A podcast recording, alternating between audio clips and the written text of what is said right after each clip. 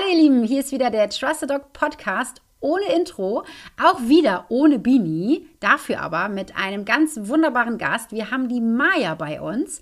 Maya wird heute über verhaltensoriginelle Hunde sprechen. Hallo Maya, schön, dass du da bist. Hallo, ich freue mich sehr dabei zu sein.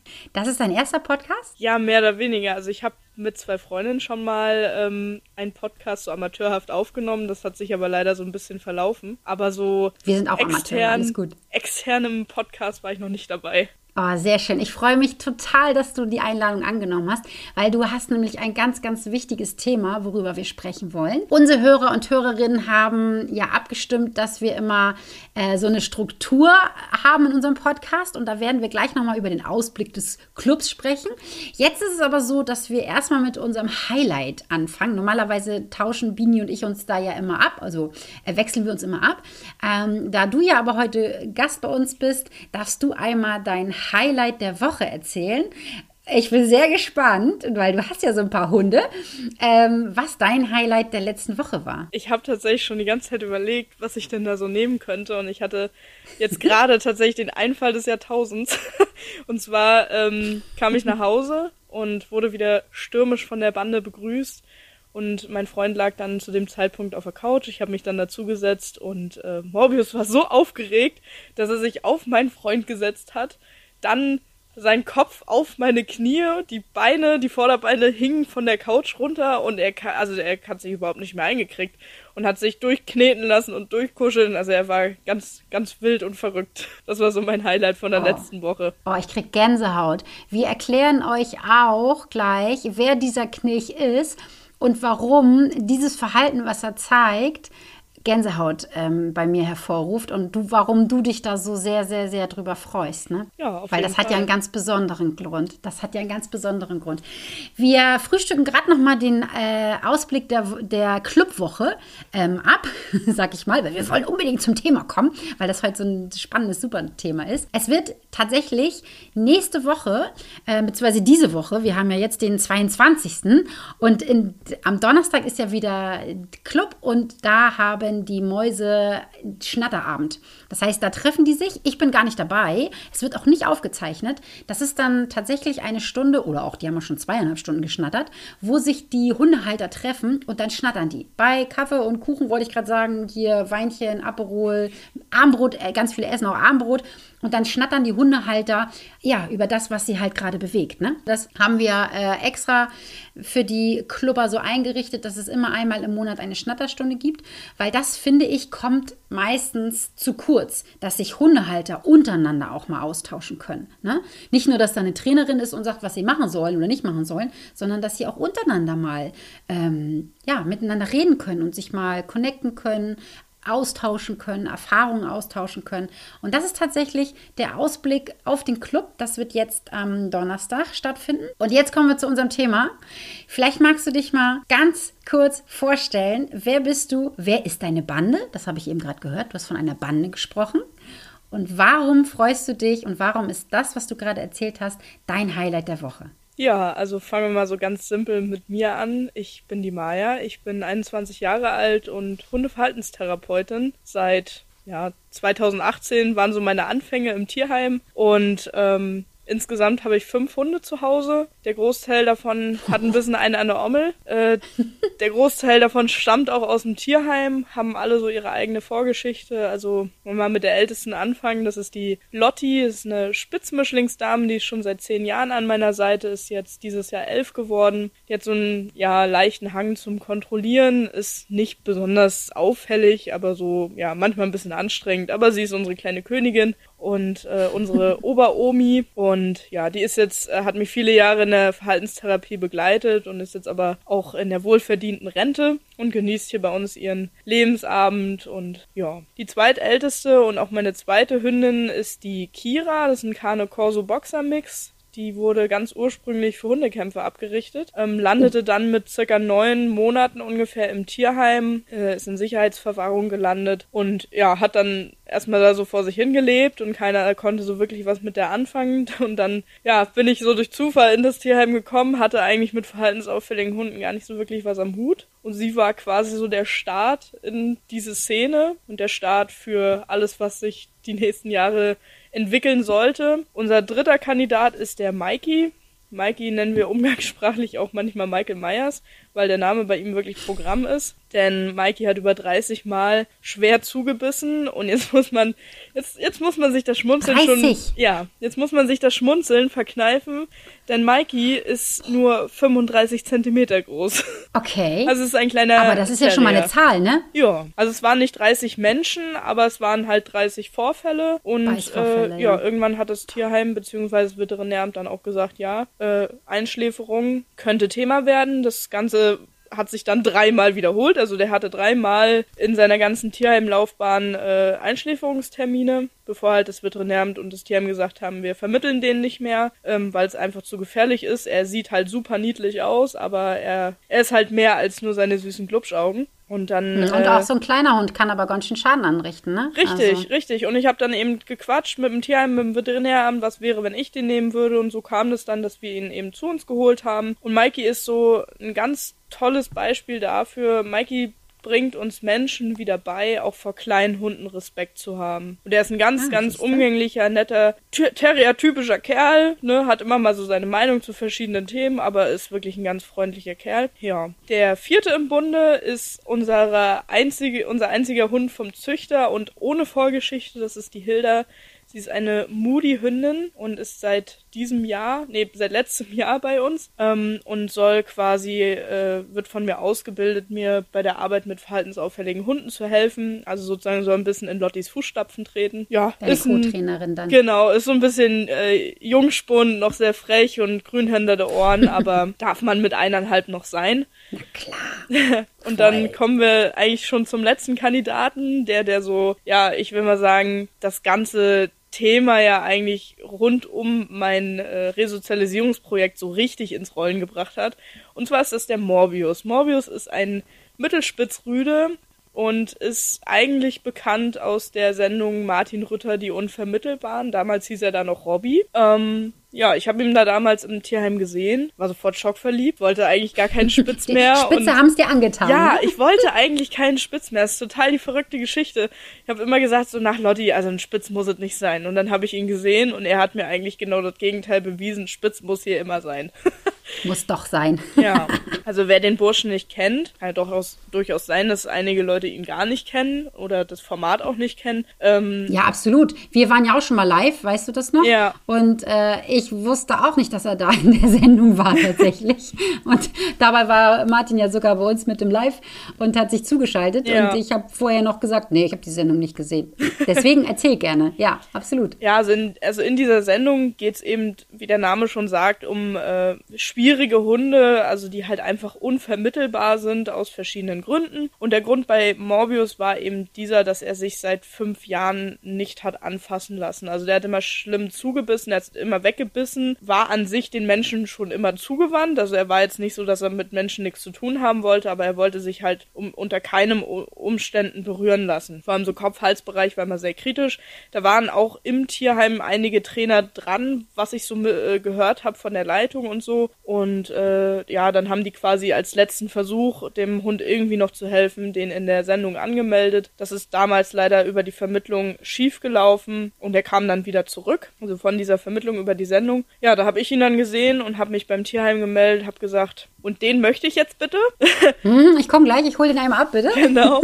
Und äh, das Tierheim war natürlich erstmal sehr skeptisch, weil ja, wenn da so eine 21-Jährige ankommt und sagt, sie soll das jetzt besser hinkriegen als Leute, die jahrelang Erfahrung haben, dann kann ich das hm. schon verstehen, dass man dem, dem gegenüber erstmal ein bisschen kritisch ähm, und er sieht ja auch so super süß aus, ne? Also ich kann mir gut vorstellen, dass auch viele ähm, aufgrund des Aussehens dann sagen, ach komm, das, das kann doch gar nicht sein. Wenn man dem ein schönes Zuhause gibt, dann wird das schon. Ne? Mit Der Liebe so und süß. Leckerlis. Genau, mit Liebe und Leckerlis, dann wird das schon. Und jetzt könnt ihr ja schon verstehen, ihr lieben Hörer und Hörerinnen, warum das dein Highlight der Woche war. Und er ist ja auch noch gar nicht so lange bei dir, ne? Nee, 16 Wochen jetzt ungefähr. 16 Wochen. Vielleicht kennt ihr Maya auch ähm, von TikTok. Du bist ja auf TikTok sehr aktiv, ne? Ja, TikTok, Instagram. Wie heißt du da? Fox Devils. Auf beiden Plattformen kann man mich unter dem Namen finden. Und ich werde das natürlich auch nochmal verlinken, ne? da könnt ihr Maya auch finden. Ja, sehr Und gerne. Vielleicht kennt der eine oder andere Hörer ähm, da, die Geschichte von ihm. 16 Wochen, das ist ja gar nichts. Ja, wir haben, wir haben ihn ja damals, äh, damals, das klingt auch schon, als wäre es drei Jahre her. Ja. Äh, wir haben ihn ja äh, im Juli, am 16. Juli haben wir ihn abgeholt, sind über neun Stunden dahin gefahren, ähm, haben wirklich einen Tagestrip gemacht, also bin damals mit meinem Papa gefahren. Mein Freund hat zu Hause die Hundeschar gehütet und ähm, dann haben wir ihn eingesammelt. Die Bande? Genau, die Bande. Bin eingesammelt, sind zurückgefahren und dann, ja, stand ich hier auf dem Hof mit diesem Hund und habe gedacht, und jetzt geht's los. Es war so richtig, ja, was machen wir denn jetzt, Jetzt eigentlich als los. erstes? Man muss auch dazu sagen, der Hund war nicht abgesichert. Also der war bissig und der hatte keinen Maulkorb an, der hatte ein Halsband mit einer ranzigen Leine. Oh. Na, also die, der lief halt in dem Tierheim dauerhaft mit einer Leine rum und die konnten das ja auch nicht mal eben so wechseln. Deswegen war das alles sehr abgenutzt schon. Und da habe ich gedacht, gut, Okay. Und Sie haben dir den aber einfach so mitgegeben, einfach so in Anführungsstrichen. Also ähm, gleich beim ersten Mal, als du da warst, haben sie ihn dir auch mitgegeben. Nee, also wir waren im Mai vorher schon mal da. Wir waren in der Gegend Ah, okay, zufällig mhm. auch im Urlaub, deswegen haben wir das gleich verbunden. Da haben wir die Hunde auch das erste Mal schon mal so miteinander bekannt gemacht und ähm, das hat auch sehr gut geklappt. Mhm. Und ja, dann haben wir halt gesagt, dann und dann würden wir ihn dann abholen. Ich hatte dann zwei Wochen Urlaub. Mhm. Du hast, glaube ich, aber auch vorher mit, mit, Entschuldigung, dass ich unterbreche, aber du hast vorher auch mit Martin ja auch telefoniert und so, ne? Also es, ähm, ihr wart da im, im, oder erst danach, als du ihn Erst hattest danach. im Austausch. Erst relativ danach, lange guck. Zeit danach. Ich habe ja das äh, dann auch rechtzeitig publik gemacht, dass ich diesen Hund übernommen habe. Ähm, es Mhm. gibt natürlich einige Leute, die dann denken, ja, für die Klicks. ähm, und sicherlich Ach, bringt ja, natürlich genau. so ein Hund auch eine gewisse Reichweite. Er hat halt eine krasse Geschichte und hat auch einen gewissen, ich sag mal, Berühmtheitsstatus durch diese Sendung. Aber die Hauptintention ist ja im Grunde genommen nicht gewesen, dass ich dar davon profitieren wollte, mit ihm Klicks zu machen, sondern dass ich äh, die Arbeit zeigen wollte, dass es halt auch mit einem Hund, den alle Menschen aufgegeben haben, trotzdem möglich ist. Mhm. Und wenn Leute den heute sehen, die können manchmal gar nicht glauben, dass das der gleiche Hund ist. Nee, ich kann es auch nicht glauben. Wenn ich deine TikTok sehe, dann denke ich mir, das kann doch nicht wahr sein. Und ich weiß ja noch, wie ich saß auf der Terrasse und wie wir das live gehalten haben. Das war ja im Sommer, ne? Ich saß schön bummelig äh, in, in kurzer Hose auf, der- auf der Terrasse. Das ist noch nicht lange her, ne? Ja. Und da war der Maulkorb noch dran, das weiß ich noch. Da, hab, ähm, war er zehn Tage bei ja- uns. Guck dir das mal an, zehn Tage. Aber auch da konntest du ihn schon so ein ganz bisschen anfassen, glaube ich. Genau. Ne? Da war, glaube ich, so der erste, ich glaube, das war auch sogar tatsächlich ähm, ein Tag, wo, glaube ich, der erste Erfolg war, wo du ihn irgendwie anfassen konntest oder so. Und da zehn Tage ist ja nix. Ne? Da könnten wir eigentlich noch 30 Stunden, glaube ich, drüber sprechen. Ähm, wenn, wenn ihr mehr wissen wollt über Maya und Mobius, dann schaut gerne mal auf ihrem Kanal, TikTok oder Instagram. Und äh, da bist du ja auch wirklich sehr fleißig. Und ich sag mal, die Klicks, die du bekommen hast, die helfen dir nicht, den Hund zu erziehen. Dich, Das ist wohl die, so. die geben dir vielleicht ein bisschen mehr Reichweite. Und das ist auch gut so, weil ich finde, du machst einen sehr wertvollen Job. Und wir haben uns ja letztes Jahr schon kennengelernt. Da hattest du ja Morbis ja noch gar nicht. Da, ich habe dich auf, auf äh, TikTok gesehen und ich fand das da schon echt cool, was du immer so gefilmt hast und gemacht hast.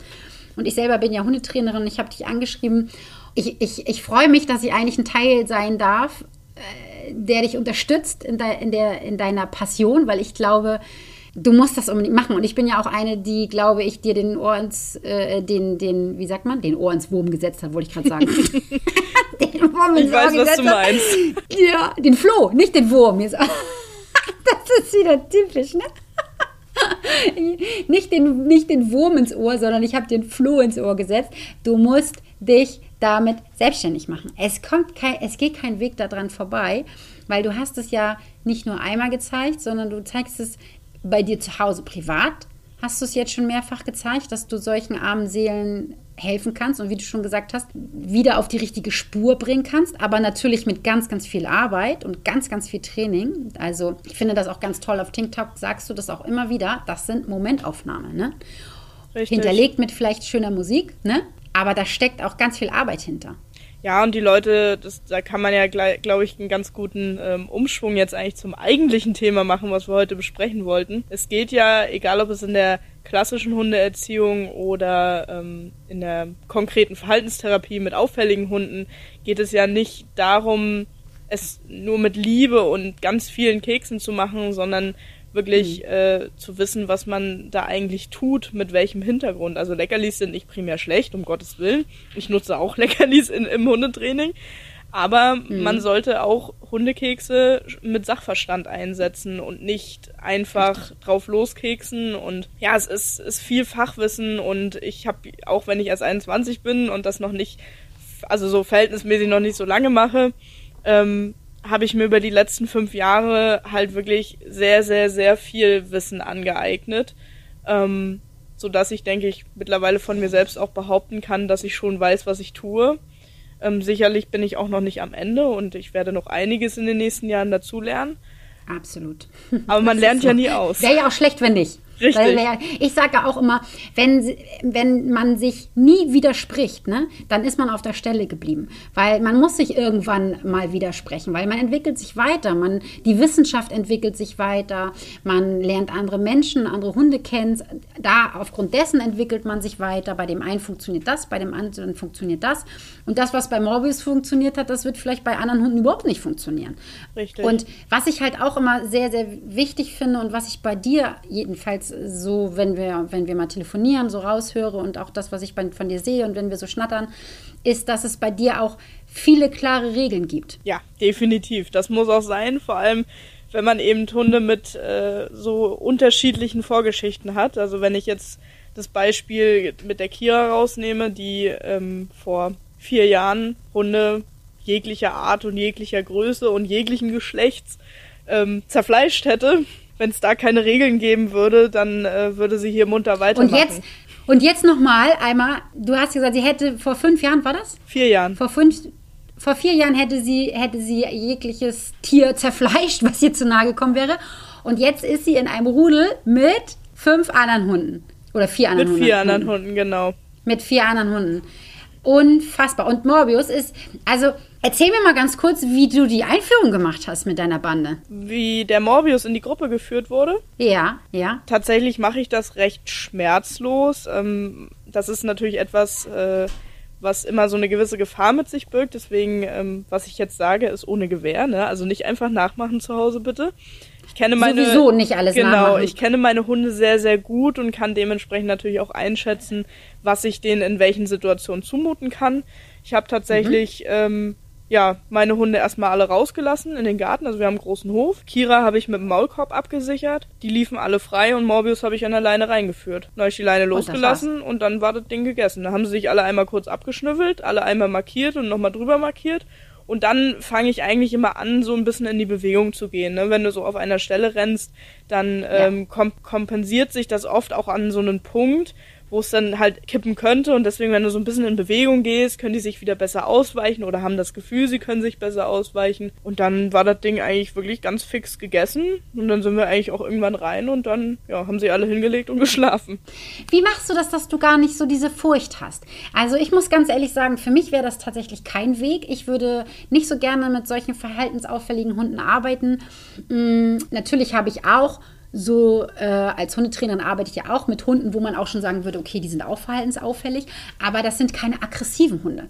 Ähm, klar habe ich auch Hunde, die leinaggressiv sind, aber nicht so doll, dass sie ähm, ihren Gegner äh, gerne um die Ecke bringen würden oder auch die Menschen beißen würden. Ich bin da eher so die softere Hundetrainerin, habe da nicht so die dollen Problemchen. Und ich finde das auch sehr wichtig, äh, dass ich da selber nicht dran rumdokter. Ich würde immer, wenn ein Kunde zu mir kommt und der hätte solch ein arges Problem, das wär, würde, würde wirklich schon in die Verhaltensauffälligkeit und man bräuchte einen Verhaltensberater, ähm, würde ich den immer verweisen auf einen Kollegen oder eine Kollegin ähm, damit ich da nicht daran herumdokter. Aber ich hätte auch keine Lust darauf. Für mich wäre das nichts, weil mein Puls wäre mal 10.000. Ich würde nach Cortisol stinken und ich wäre nicht die Souveränität, die dieser Hund eigentlich jetzt bräuchte, in Person. Wie machst du das mit deinen 21 Jahren? Also ich muss ja erstmal so sagen, ich finde das auch sehr gut, dass du das auch nochmal so ansprichst weil ich habe oft das Gefühl, dass im Hundetraining viele Hundetrainer ihre eigenen Grenzen nicht kennen. Also mhm. man sollte sich ja. schon immer bewusst machen, egal ob man 50 Jahre Erfahrung hat oder vier Jahre Erfahrung, ähm, was man eigentlich kann und was man auch leisten kann. Und man sollte sich nicht nur, weil das irgendwo gerade vielleicht Trend ist oder weil das alle machen, sich in ein Thema stürzen, von dem man vielleicht einfach keine Ahnung hat oder ähm, wo man selbst, wie du eben auch sagst, ein unwohles Gefühl hat oder Angst. Ähm, und es ist auch nicht so, dass ich da jetzt ähm, weiß ich nicht, voller Vorfreude in die Situation reinbretter. Also es ist schon, ja. je nachdem, das kommt immer so ein bisschen drauf an. Es gibt Hunde, wenn ich da vorher schon weiß, ähm, die haben potenziell, können die durchknallen und ich teste die alleine, ohne eine zweite Person, dann ist es schon so ein bisschen Aufregung, schwappt immer mit, das gehört dazu. Mhm. Ähm, aber mhm. alles in allem weiß ich halt, was ich tue. Und das ist ja im Grunde genommen der Grundstein. Wenn ich weiß, was ich tue, kann ich das auch sicher tun. Alles in allem habe ich meistens, wenn ich jetzt vor allem größere Hunde teste, dann habe ich eigentlich immer eine zweite Person dabei, die mich absichern kann, die ähm, den Hund im Zweifel wirklich zurücknehmen kann. Und wenn getestet wird, wird eben auch im abgesicherten Rahmen im Sinne von Maulkorb, Leine getestet. Hm, Wenn ich natürlich, ich bin aber auch schon in Situationen gekommen, wo ich eben einen Hund hatte, der halt keinen Maulkorb auf hatte und auf mich losgegangen ist. Ähm, das wäre meine Frage gewesen. Wurdest du schon mal gebissen? Ja, mehrfach.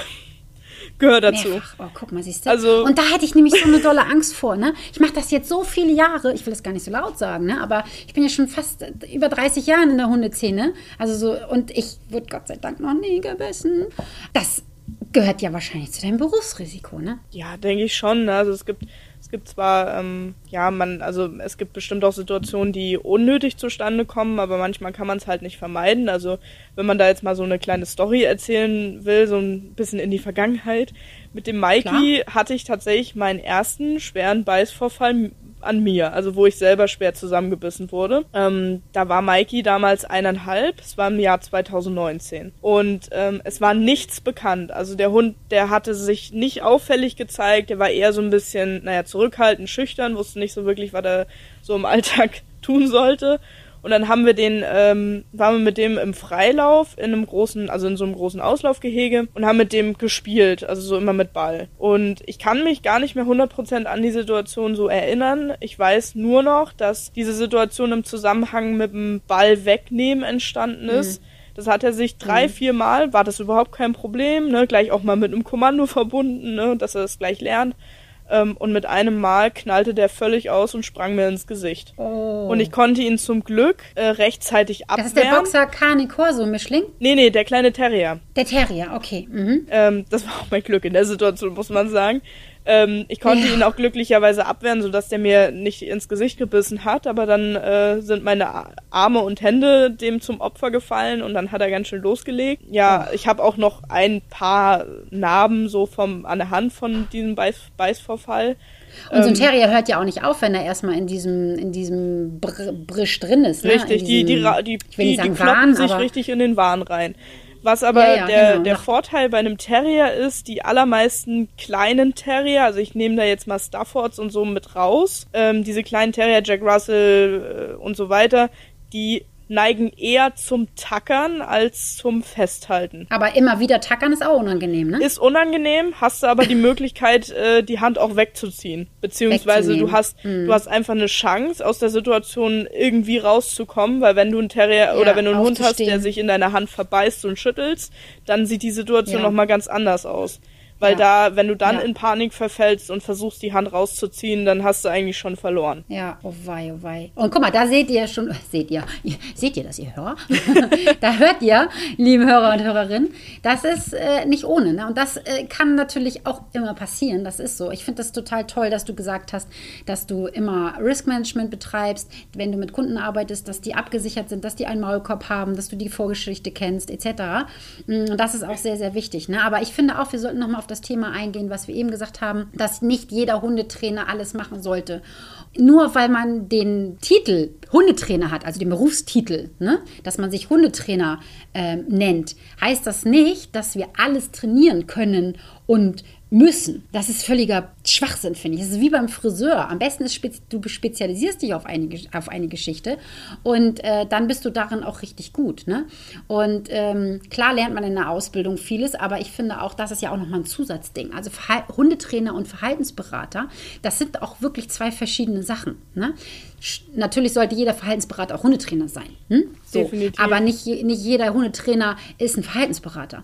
Und äh, nicht jeder Hundetrainer kennt sich mit aggressiven Hunden aus oder mit tra stark traumatisierten Hunden. Du hast ja die meisten Hunde sind ja, oder vielleicht auch alle, es ist immer so wichtig, ein sehr mächtiges Wort, sind ja durch irgendeine Sache so geworden, wie sie dann sind. Ein Welpe kommt ja selten auf die Welt und ist gleich aggressiv. Ne? Klar kann es natürlich auch neurologische Ursachen haben, die nehmen wir jetzt mal von aus, aber so die üblichen Kandidaten, die dann ja wahrscheinlich bei dir landen oder auch ähm, äh, die Kunden, die du dann hast, die haben ja irgendwie eine Vorgeschichte, ne? dass die irgendwie aus dem Tierschutz kommen oder vielleicht ist auch bei den Hundehaltern was schiefgelaufen also die bringen ja einen Rucksack mit. Ne? Richtig. Und ähm, wenn ich jetzt nochmal von meinen eigenen Hunden spreche, also die beiden Jungs, die wir zu Hause haben, der Morbius hat wirklich eine posttraumatische Belastungsstörung. Ähm, das jetzt so detailliert auszuweiten, würde total den Rahmen sprengen, deswegen lasse ich das jetzt mal. Ähm, und der Mikey, der kleine Terrier, der hat einen Deprivationsschaden, weil der halt, ähm, mhm. weil in seiner Welpenentwicklung sehr, sehr, sehr viel schiefgelaufen ist, beziehungsweise gar nicht stattgefunden hat, was dann mhm. halt im äh, Umkehrschluss zur Folge hatte, dass er halt heute so ist, wie er ist. Das macht ihn nicht zu einem schlechteren mhm. Hund, aber das macht den Umgang mit ihm einfach sehr speziell. Und wenn ich dabei mhm. bin oder mein Freund dabei ist, dann ist es auch gar kein Problem, dann ist er auch sehr umweltsicher, aber man merkt schon, wenn eben keiner von den Beteiligten da ist, dann weiß er nicht, wie er mit bestimmten Situationen wirklich umgehen soll. Und ich finde es auch immer, wenn man jetzt wieder den äh, Schwung so in die Hundehalterwelt macht, ich finde das auch ganz, ganz schlimm, wenn man mhm. immer diesen Spruch äh, droppt, ja, es ist immer das andere Ende mhm. der Leine schuld. Es ist ja so ein Blödsinn. Ich meine, wer sich diesen Spruch ausgedacht hat, hat ja überhaupt nicht verstanden, worum es eigentlich geht. Und natürlich sind, gibt es viele Probleme, die hausgemacht sind. Mhm. Und natürlich hat der Halter einen maßgeblichen mhm. Einfluss mhm. auf seinen Hund. Aber wie du eben schon sagst, ne, wenn du einen Hund aus dem Tierschutz übernimmst, der irgendwas Beschissenes erlebt hat, dann kannst, bist du ja als Halter nicht mhm. schuld daran, dass das so ist. Du kannst den Hund unterstützen, dass es besser wird, aber wenn du vielleicht auch äh, noch unerfahren in dem Bereich bist, dann hast du da halt erstmal Schwierigkeiten. Ja, und es kann halt auch einfach sein, dass einige Sachen kriegt man nie wieder raus. Und gerade wenn man einen Hund hat, der einen Deprivationsschaden hat, für äh, alle, die nicht so genau wissen, was das ist, das ist in der sozial sensiblen Phase, ähm, sollte jeder Hund ja die meisten Sachen und zwar gut kennengelernt haben, nicht zu viel, aber auch nicht zu wenig und überhaupt kennengelernt haben, ähm, hauptsächlich natürlich positiv. Und wenn Hunde in dieser Zeit nichts kennengelernt haben oder vielleicht auch das ganz schlimm kennengelernt haben, dann ist es ein Schaden, der nicht mehr reparabel ist. Du kannst ihn verbessern, ja, du kannst damit ähm, leben lernen. Wenn man das weiß, ist es, finde ich, sehr hilfreich für den Umgang mit dem Hund, ne? Auf jeden Fall. Es ist ja auch nicht jeder Deprivationsschaden gleich. Also das kommt ja noch dazu. Es geht nee, ja nicht richtig. nach einem Muster. Und nicht gleich stark. Ich kenne zum Beispiel auch einen Hund, das ist auch ein Tierschutzhund und der war viele, viele, viele Jahre bei seinen Hundehaltern und hat sich in den ganzen Jahren nicht anfassen lassen. Gar nicht. Die haben das gar nicht hingekriegt. Der hat einfach so einen starken ähm, Vertrauensbruch erlitten, so viele schlimme Sachen anscheinend erlebt. Ich weiß es nicht. Der lebte in der Familie. Ich glaube, der war auch glücklich. So, aber die haben das nie hingekriegt, dass der wirklich ein Kuschelhund wurde, dass der mit am Leben so richtig teilgenommen hat. Ne? Der war immer ein bisschen abseits. Das ähm, hat sich das ganze Leben so hingezogen. Das war für die Familie in Ordnung und ich glaube auch für den Hund war es nachher in Ordnung. Aber auch das muss man dann so hinnehmen, wenn das dann so ist. Manche Sachen kriegt man halt einfach nicht wieder ähm, repariert, sag ich mal. Das ist ja wie bei uns Menschen. Wenn du Menschen hast, die ganz stark missbraucht und misshandelt wurden, dann manche Menschen, die haben diesen Schaden ihr Leben lang. Richtig. Und sind davon nie wieder befreit. Und das ne? oberste, das oberste Ziel in der Verhaltenstherapie, egal mit welcher Thematik du es zu tun hast, ist ja auch nicht das Problem primär zu lösen, sondern das höchst, höchstmögliche an Lebensqualität herauszubekommen. Und Morbius wird auch nie ein Hund sein, jetzt wenn man ihn als Beispiel, der jetzt mit offenen. Armen auf irgendwelche fremden mhm. Menschen zuläuft und die alle toll findet und sich von jedem durchknuddeln lässt. Aber das ja. war auch sowieso nicht das Ziel. Das erste Ziel war, mhm. dass er sich wirklich von mir und meinem Lebensgefährten anfassen lässt und dass es sich aber in die Richtung entwickelt, dass er es halt auch wirklich genießt und auch von sich aus äh, ganz extrem einfordert. Damit hätten wir ehrlich gesagt auch nicht gerechnet. Also eigentlich ein ganz, ganz tolles Schlusswort. Ich glaube, wir könnten noch ganz, ganz lange und äh, schnattern. Und weißt du was? Wir machen einfach einen Teil 2. Wir werden einen Teil 2 machen. Bock drauf. Richtig, wir werden das auch, also das werden wir auf jeden Fall machen. Und dann, ihr lieben Hörer und Hörerinnen, wird es vorher eine Ankündigung, so drei, vier Tage lang, werden wir in unseren äh, Instagram, TikTok-Kanälen, werden wir eine Ankündigung posten, wo ihr dann eure Fragen stellen könnt. Und wir werden dann ähm, in Teil 2 auf diese Fragen eingehen. Und vielleicht können wir dann auch noch mal so ein bisschen, also wir werden hier keine Techniken erklären, weil, äh, nein, Nein. Das so, wäre sehr fahrlässig. Genau, machen wir nicht. Ähm, aber ihr könnt auf jeden Fall Fragen reinstellen und vielleicht können wir euch da so ein bisschen Licht ins Dunkle bringen, was auch immer für eine Frage dann da sein wird. Ne? Dann werden wir da Teil 2 nochmal tiefer eintauchen. Was hältst du davon? Also ich wäre auf jeden Fall dabei. Ich freue mich jetzt schon. Freue mich auch jetzt schon. Das wird richtig, richtig cool. Bis dahin danke ich dir ganz, ganz herzlich, dass du äh, hier warst und dass du über dieses wichtige Thema gesprochen hast. Und es ist ja auch echt ein sensibles Thema und dass du ähm, da so offen mit umgehst, auch auf deinen Kanälen, dass du das alles so zeigst, auch deine Rückschläge zeigst. Ich finde das total großartig und ich glaube, wir werden noch ganz, ganz viel von dir hören. Du wirst, glaube ich, irgendwann, irgendwann äh, hoffe ich, dass ich äh, dein erstes Buch bekomme oder irgendwie so. Die Erstaufgabe, Erstausgabe oder so. Ne? Mal gucken, ich werde es mir merken. Ja, wenig. Bis dahin, ihr lieben Hörer und Hörerinnen, vielen Dank fürs Zuhören. Vergesst nicht, äh, hier ein Abo dazulassen und vergesst nicht zu kommentieren, wie ihr diese Folge fandet, ob, euch, ob ihr Wünsche habt. Und äh, bis dahin sage ich Tschüss. Tschüss.